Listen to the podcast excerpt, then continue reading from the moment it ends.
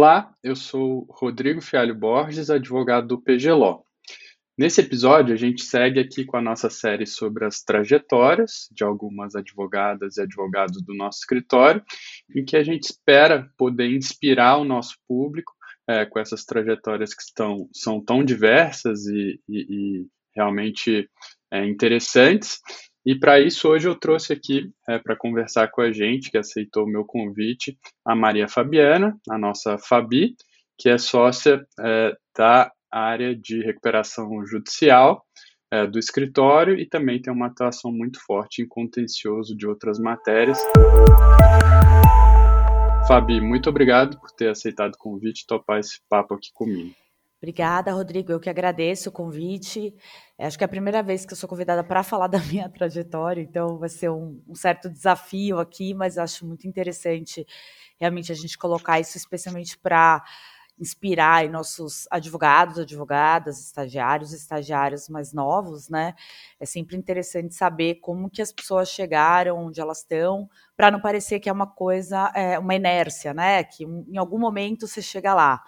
Eu achei essa iniciativa muito interessante e é um prazer estar aqui novamente. Obrigado, Fabi. É essa é a ideia mesmo, que a gente possa inspirar o nosso público e também os nossos advogados mais jovens, né, os nossos estagiários. Espero que dê certo o nosso projeto aqui. Fabi, eu queria começar então te perguntando se você sempre quis ser advogada, como que você tomou essa decisão de fazer direito? É, não, nunca quis ser advogada, na verdade. eu fiquei, acho que a grande parte da minha vida achando querendo fazer medicina, é, só que aí a hora que eu fui de fato começar a estudar, né, fazer vestibular, estudar para o vestibular, eu percebi que não era a minha é, não era minha vibe, né, fazer medicina. Eu, eu, sempre fui muito de humanas, eu sempre gostei muito de, de ler, de escrever, gostava de história, língua portuguesa, literatura. Uh, e aí eu vi que achei que não era muito para onde eu tinha que ir. E aí peguei o manual da USP, na época, naquele manualzinho da FUVEST, que vinha com todas as carreiras, basicamente, e me interessei por direito e muito pelo, pelo fato de que era a, a faculdade que a maior parte dos diplomatas, né, do pessoal que vai para o Instituto Rio Branco, fazia. E aí foi o que me acendeu a luz para fazer direito, na verdade, era ir para o Rio Branco para é, me tornar diplomata, seguir essa carreira diplomática. Então, não, nunca pensei em ser advogada, mas é, no final, quando eu entrei no, na faculdade, entrei no meu primeiro estágio, eu realmente comecei a gostar muito, achei muito dinâmico, né?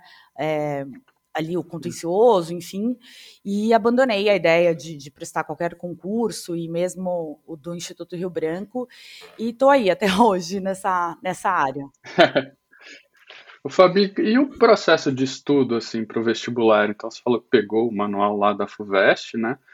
Mas aí depois você fez algum cursinho, saiu direto do, do colégio, como é que foi? Eu fiz cursinho, eu tinha morado fora é, durante o ensino médio, né? Que na época era o colegial ainda.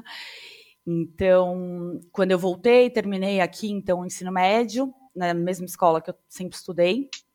E no ano seguinte eu fui fazer o cursinho é, e foi aí que foi, de fato, a hora que eu tive que parar para estudar de verdade, né? Aprender realmente química, física e afins, que, eu, que eu, eu percebi que não dava para eu ir para essa área de nem de biológicas, nem de nada de exatas.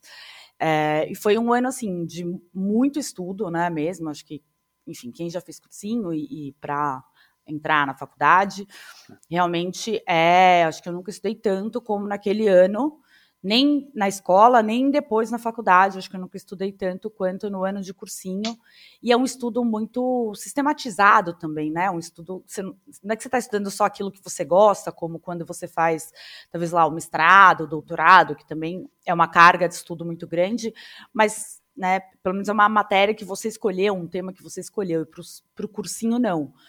Então, assim, é, foi realmente um ano bem uh, chato, para dizer o mínimo, mas no final, tudo bem, né? Deu certo e, e, passei na faculdade, passei na faculdade que, na verdade, era a faculdade que eu mais queria fazer, então é, valeu a pena.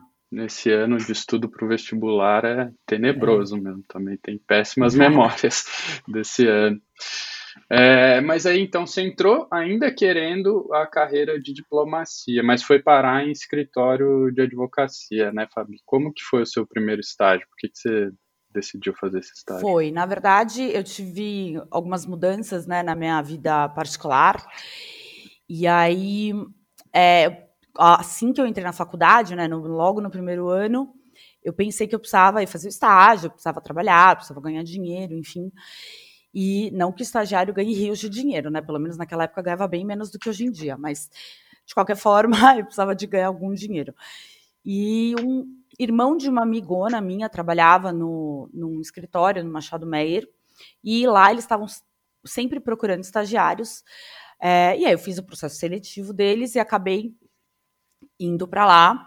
Eu trabalhei, entrei lá no primeiro ano da faculdade, então eu saí no quarto ano, sempre trabalhei no contencioso civil lá, e eu tenho ótimas memórias dessa época, assim, de, é, de claro, muita, muita coisa, muito trabalho, muita coisa é, perrengue, né? Para quem ia lá ao fórum, na Sé, tomava chuva. Hoje em dia nem, nem necessariamente você precisa ir tanto ao fórum, mas não existia, né? Processo eletrônico, então era aquela coisa de é, barriga no balcão mesmo.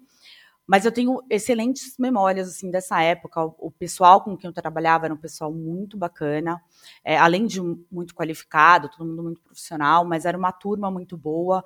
É, turma essa que ainda tenho contato até hoje. A gente sempre está junto, a gente sempre faz eventos. É, várias dessas pessoas da época foram padrinhos, madrinhas do meu casamento e eu do deles. Então, assim, foi. É uma época que eu tenho uma excelente memória, sabe? Mesmo trabalhando muito e uhum. estudando, né? Porque fazia faculdade e trabalhava o dia inteiro. Mas é, o trabalho em si era muito interessante. As, o que eu aprendi na, lá no escritório é uma coisa que realmente é impagável, assim, porque a gente sabe que, né, a gente aprende na faculdade normalmente. Então, aquela vivência da prática foi muito boa tanto para o lado profissional como para o meu lado pessoal mesmo, porque realmente eu tive a sorte de ter pessoas muito, é, muito, muito legais, muito inteligentes, muito dispostas a ajudar também. É, com quem eu trabalhei, e eu aprendi muito e fiz grandes amigos também desde essa época. Legal, Fabi. E nessa época, além dos. Do, eu também fiz. Eu lembro que eu também fiz muitos amigos quando eu estava é, estagiando, né, na minha época de estágio, mas eu também é, desenvolvi um apreço por pessoas mais velhas que eu, que acabaram se tornando minhas mentoras, assim. Não sei se você teve isso também, você teve algum mentor, alguma mentora em especial que você se espelhou, seja no, no escritório mesmo ou na academia, não sei. Porque daqui a pouco a gente vai entrar na sua área acadêmica é. também, que é incrível. Eu, olha, eu não tive ninguém que foi, assim, que eu tenha muito escolhido como mentora, mas de fato tem uma, uma advogada com quem eu trabalhei na época, que hoje em dia, que era advogada e agora é sócia lá do, do Machado Meir, que era uma pessoa que que eu vejo, que eu tenho como inspiração mesmo, né? Porque ela, assim como eu, era vem de uma família em que as pessoas não são advogados, não tem ninguém na família dela formado em direito, ela é do interior, ela veio para cá, morava sozinha em São Paulo. É, e apesar de ter uma, uma boa estrutura familiar, era, era assim, ela passou meio que as mesmas coisas que eu, vamos dizer assim. E hoje eu olho para ela, e ela é uma pessoa com quem eu também tenho bastante contato ainda, é, e vejo que ela tá super bem, sabe? Tanto profissionalmente como pessoalmente. Ela é uma pessoa, sempre foi uma pessoa muito alegre, muito disposta a ensinar e ajudar. É, ela é uma pessoa muito engraçada também, sabe? Então ela é irônica, enfim, a gente sempre se deu muito bem. Então, ela, né, na, nessa parte profissional, acho que se eu pudesse falar que eu me, inspira, me inspirei em alguém, seria nela. E aí, na academia, uhum. na verdade, hoje eu tenho que é a Sheila, né, a Sheila Cerezetti, que é, eu falo que ela é minha musa da, da recuperação judicial. Ela e a Adriana Pugliese, uhum. que eu acho as duas fantásticas. E são duas, que, duas mulheres que eu acho, assim, é, muito, muito, não só muito inteligentes e muito profissionais, como pessoas muito boas, sabe? Que também estão sempre é, são humildes, né? E, e, e estão muito abertas sempre para conversar e sempre para ensinar. Então, acho que se eu pudesse falar das, das, das minhas musas hoje, seriam essas três aí. Ah, excelente. Eu queria aproveitar justamente esse gancho para te perguntar é, dessa sua projeção acadêmica, né? Eu é, compartilho aí do sua, é, dessa, desse desenvolvimento acadêmico também. A professora Sheila foi minha professora, ela também é uma, uma referência que eu tenho no meu desenvolvimento. É, mas eu sei que o seu desenvolvimento acadêmico não começou com a professora Sheila, né, que vem de antes. É. E aí eu queria ver como que isso se deu na sua vida, assim, né? Como que você deu conta, primeiro, de desenvolver uma carreira advocatícia paralela, uma carreira acadêmica, que é algo muito difícil, muito penoso, e de onde surgiu esse interesse pela academia, né? As duas coisas. É, eu acho que desde que eu me formei na faculdade, Rodrigo, eu sempre tive muita vontade de dar aula. Né? Eu acho que é uma coisa que eu sempre achei muito interessante, tanto que durante muitos anos, e isso eu fiz já realmente logo no meu primeiro ano de formada, eu sempre quis ser assistente de outros de, professores, né? Então, eu fiquei acho que três ou quatro anos sendo assistente do Mairan Maia, que, era, que foi meu professor de civil né, na, na PUC, e que é o desembargador do TRF. Então, essa sempre foi uma, uma, uma ideia que eu tinha, uma coisa que eu achava interessante. E, uh, mas eu também não queria exatamente sair da faculdade e já entrar no mestrado, porque, na minha percepção, eu precisava ter um pouco mais de experiência, e não só profissional, como pessoal mesmo, né, na minha carreira e tal. E chegou um determinado momento que eu estava algum tempo já sem estudar, fazia alguns cursos ali, algumas especializações, mas eu estava sentindo realmente falta de é, fazer uma ter, fazer um estudo de verdade, né? Assim, que eu, eu, falo que nerds will be nerds e eu, eu como nerd serei sempre nerd. Eu gosto de estudar, então, enfim. É, e aí eu decidi então tentar, né, entrar lá no mestrado. Na época eu fui para a PUC também, que era a minha faculdade, né, a faculdade com, onde eu tinha me formado, em que eu é, em tese tinha mais familiar, familiaridade ali. E acabei então entrando, né? Fiz lá também todo o processo seletivo. E quem foi meu orientador no mestrado foi o Ivo Weisberg. Né? Então, de fato, naquela época, sim, Sim. eu sabia quem era a Sheila, eu sabia quem era o Francisco Satiro, claro, mas eu, a minha referência maior sempre esteve nos professores da PUC. Então, eu, eu, fiz todo o mestrado, e aí eu tive ainda a, a, o desafio de ter um filho no meio do caminho, né? No meio do mestrado, minha filha mais velha nasceu. É, mas no final, assim, deu tudo certo. E quando eu terminei o mestrado, é engraçado isso, eu terminei com aquela sensação de, meu, não quero nunca mais fazer algo deste gênero. Eu não vou fazer doutorado, eu vou parar por aqui, o mestrado está ótimo, excelente e tal. Mas o tempo passa, né? E novamente, nerds will be nerds. Chegou um momento que eu falei, ah, de novo, tô, tô precisando dar aquela mexida, dar uma aprofundada uhum. em algumas coisas, tem um monte de ideia. Ainda também com a ideia de dar aula, né? E para conseguir dar aulas nas faculdades, eu, é, no, 99% das vezes é exigido doutorado.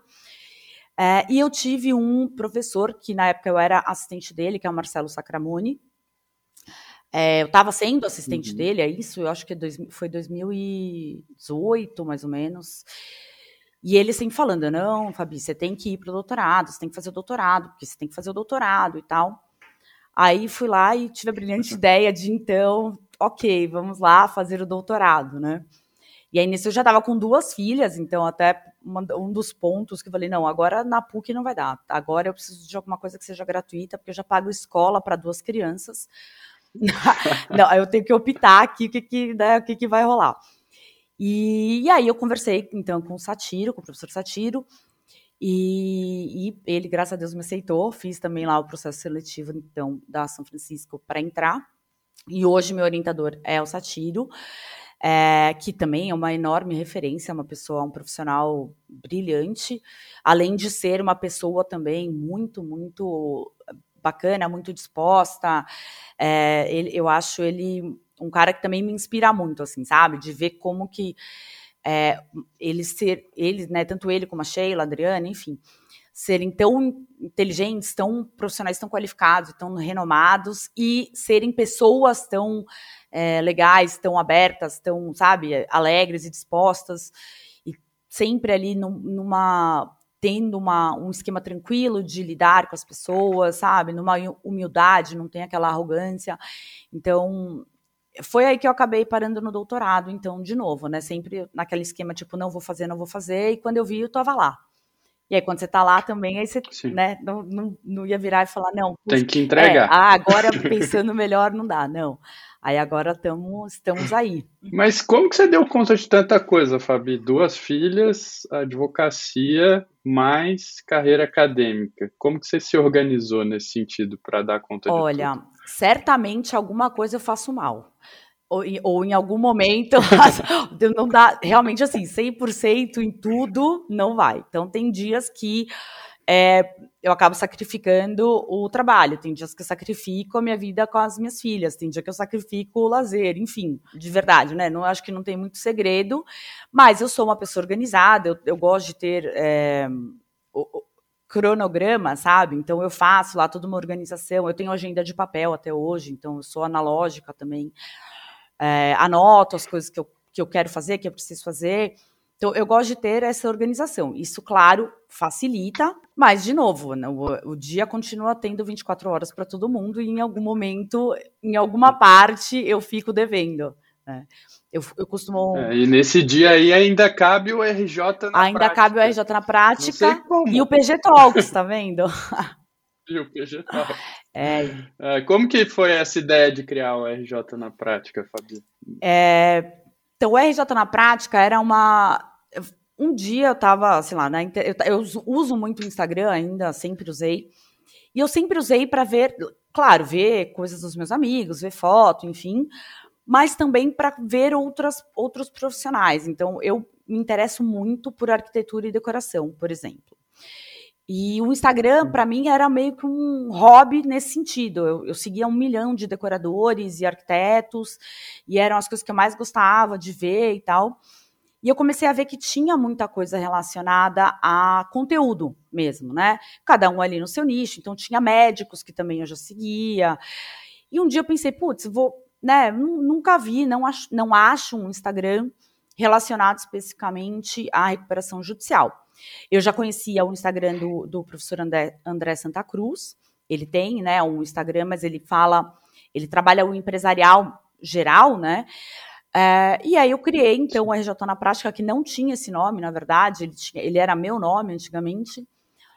E aí eu comecei a construir. No começo eu não postava nada, ou no, no começo eu postava tudo meio estranho, né? E em um determinado momento, quando eu vi que estava é, tendo uma boa repercussão, né? As pessoas se aproximavam de mim e falavam, ah, que legal, você que é do RJ na Prática. As pessoas perguntam, você é a RJ na Prática, né? Aí eu falo, não, meu nome, no caso, é Maria Fabiana, mas, mas o RJ na Prática é meu tal. Então, quando eu comecei a ver que estava tendo uma boa repercussão e as pessoas.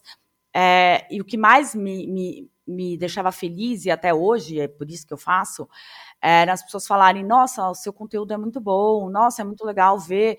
É, pessoas falando de RJ, a gente nunca vê tal, de recuperação judicial.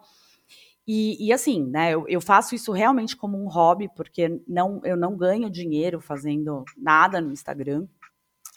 É, deveria monetizar isso, mas para isso eu também é, preciso me organizar é melhor. Passo. É. Então, mas eu, quando eu comecei a ter esse feedback positivo, né, da, do, principalmente das pessoas da área, é, aí isso me deu mais vontade de continuar, sabe? Então, e ali também eu acho que uma coisa que é, para mim faz muito sentido é que é um espaço meu. Então, eu abro ali, se eu quiser falar mal de uma decisão, eu falo, como já aconteceu. Mal não, eu falo que é decisão arrojada. É, mas quando eu acho que tem uma decisão interessante também, comento como sendo uma decisão interessante. É, então, assim, é um espaço que eu sou li livre, né? Claro, com respeito aos, aos, demais, mas assim, que eu sou livre para falar as coisas que eu quero, diferente de quando a gente advoga, em que você está defendendo os interesses de um cliente, né? Então, você defende da melhor forma possível. Às vezes, não é o que você exatamente acredita, mas é o seu papel ali como advogado. No RJ na prática, não. No RJ na prática, eu de fato posso é, colocar as coisas que eu, Maria Fabiana, penso, entendo e acredito ali da, da lei, né, e do Instituto da Recuperação Judicial como um todo. É, então foi mais ou menos isso. Foi um, olhando, eu mesma usando o Instagram para consumir conteúdo, pensei que talvez fosse o caso de dar conteúdo nessa área. Incrível. E eu acho muito legal a forma descontraída que é. você faz, às vezes, alguns dos posts. Eu acho que isso deve dar uma repercussão muito boa nas redes sociais. Assim. É, para quebrar um pouco a imagem de que advogado é sempre 100% muito sério e. Né, nós somos pessoas normais, então assim, nós falamos gírias também, né, não, não, é uma coisa também, né, uma coisa é claro, se você estiver numa sustentação oral, você está numa audiência, aí é uma forma de agir, mas saindo dali, por mais que você seja advogado, advogada, você continua sendo uma pessoa. Então, também, novamente, né, como é um espaço meu, aí eu me dou ao direito de falar da forma como eu falo é, com os meus amigos, né, com, com as pessoas com quem eu convivo. Até para passar o conteúdo de uma forma mais é, fácil, digamos assim, né, mais clara, sem usar tantos jargões é, jurídicos. Então, aproveitando para os nossos ouvintes, sigam também o RJ na prática. Fabi, por que RJ? Como RJ surgiu na sua vida? A recuperação judicial, então, foi também um, um, um, é. um acaso. É, eu trabalhava no contencioso hum. civil do, do Felsberg, na época eu era advogada já do contencioso civil, e eu estava indo viajar é, para passar um período fora, morar fora, e e eu estava um pouco insatisfeita com algumas coisas que eu fazia. Na época, eu, tra eu, trabalhava um pouco com direito do consumidor, que não era uma coisa que é, me brilhava os olhos, né? Enfim. Então. E aí, por um acaso, um advogado que era da área de recuperação judicial do Felsberg, então, ele estava saindo do escritório. E um grande amigo meu, que é um dos sócios hoje em dia do TWK, né? Eles acabaram saindo do Felsberg montando um escritório é, sozinhos, me chamou para ir para a área. Perguntou se eu queria assumir o lugar, uhum. então, desse advogado. Eu falei, olha, Bruno, eu adoraria, acho muito bacana a, né, o convite, gostei muito, mas, primeiro que eu não sei nada de recuperação judicial. Segundo que é, eu estou indo viajar, vou ficar um tempo fora, e eu não sei, o menino, o outro advogado está saindo agora. Ele falou: não, quanto à relação, isso não é problema. A gente vai esperar. Eu ia ficar três meses só fora. É, e recuperação judicial se aprende. Então, fica tranquila, a gente, quando você voltar, então você volta para a nossa área. E aí foi assim, aí eu migrei de área, voltei né, da, da, da, do intercâmbio e da viagem que eu fui fazer, entrei de cair assim de paraquedas totalmente na área, já era uma área bem consolidada lá no escritório, então já existiam várias recuperações judiciais em andamento. É, e aí eu, né, isso aconteceu em 2010, se não me engano. É, e aí eu corri atrás para aprender, né? Porque de fato, assim, eu tinha tido direito comercial na faculdade, mas eu tinha tido o decreto-lei.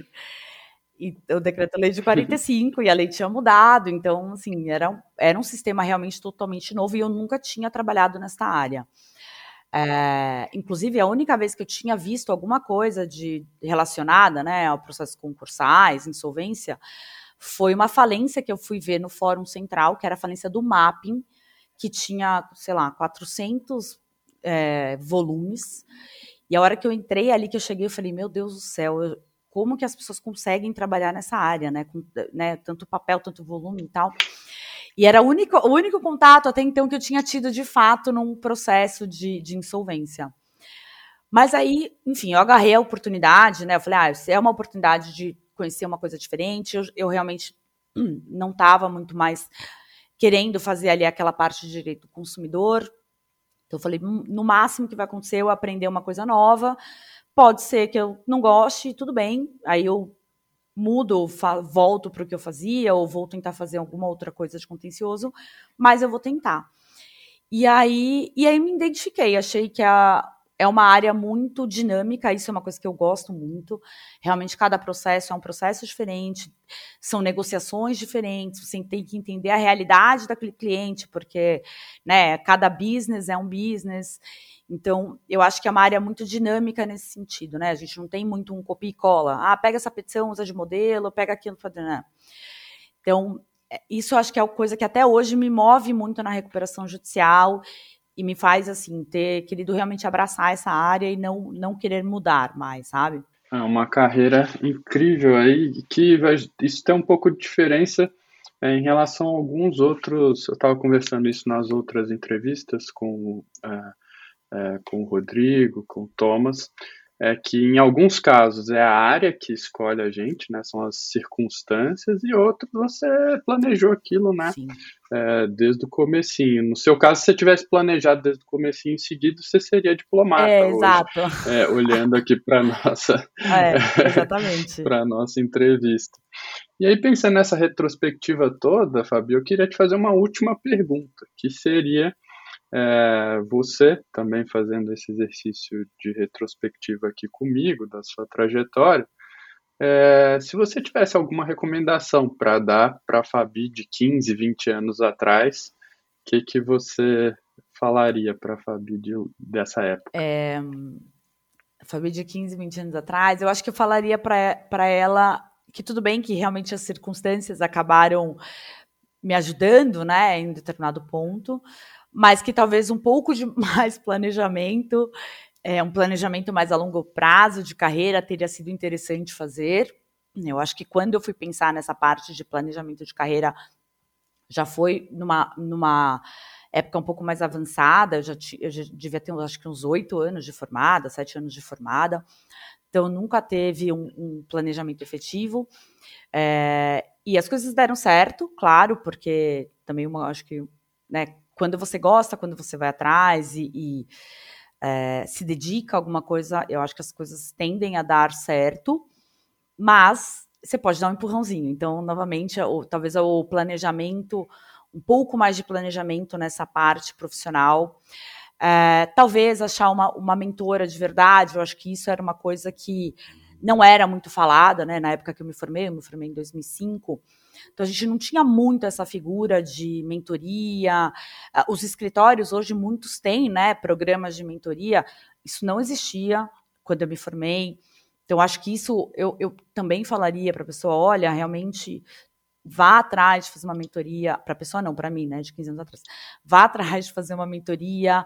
É, veja uma pessoa em quem você se inspira e de fato tente, né, chegar perto dela, entender como que ela chegou ali. E, enfim, acho que, acho que o, mais, o mais que eu falaria era isso.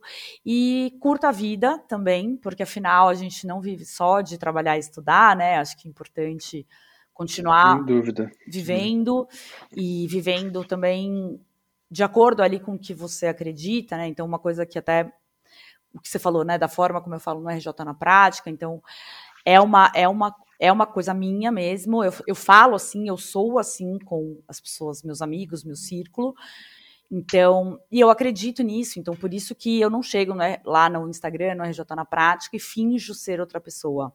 Eu acho que isso é, uhum. é um ponto que também, para mim, é muito importante ser fiel ao que você realmente é e ao que você acredita, sabe? Porque eu acho que aí também é uma forma de você é, acabar sendo ajuda você a melhorar, ajuda você a chegar onde você quer, sem se sacrificar tanto, né? Porque a gente já trabalha bastante, já tem um volume de coisas muito grandes para fazer. Então, se você ainda tiver que sacrificar essa parte do seu, né, do seu ser de verdade, aí eu acho que pode ficar um pouco é, pesado. Então, acho que ser fiel a você também é, é um ponto importante que eu sempre tento ter em mente, seguir com essa, esse pensamento. Poxa, obrigado, Fabi. Eu aprendi muito aqui conversando com você, não só sobre a sua trajetória, mas fiquei pensando na minha também. E eu espero que os nossos ouvintes também tenham tido essa mesma reflexão que eu tive. Obrigado eu mesmo. Eu que agradeço. E eu vou só fazer um adendo, que senão o meu marido vai me matar. Eu falei que lá no primeiro estágio com esse monte de amigos, não sei o quê, inclusive ele, tá? Lá no. Quando eu. Ah, uau! é que depois ele vai falar, mas você falou de todos os amigos e não falou de mim. Então eu conheci meu marido também nesse primeiro estágio na época que a gente morava Olha, Como o primeiro de... estágio é importante. Muito, muito. Aproveitem. Boa, obrigado, Fabi. Eu que agradeço pelo convite, pela entrevista. Foi um bate-papo muito bacana, Rodrigo. Se você gostou do episódio, não deixe de seguir a gente nas nossas redes sociais. Você nos encontra como PGLO, PGLAW, no Instagram, Facebook, LinkedIn e YouTube nas melhores plataformas de áudio. Se você tiver alguma sugestão ou alguma pergunta para os nossos próximos é, entrevistados aqui na, na nossa série de trajetórias, mande por favor para info.pg.lo e a gente se vê no próximo episódio. Muito obrigado.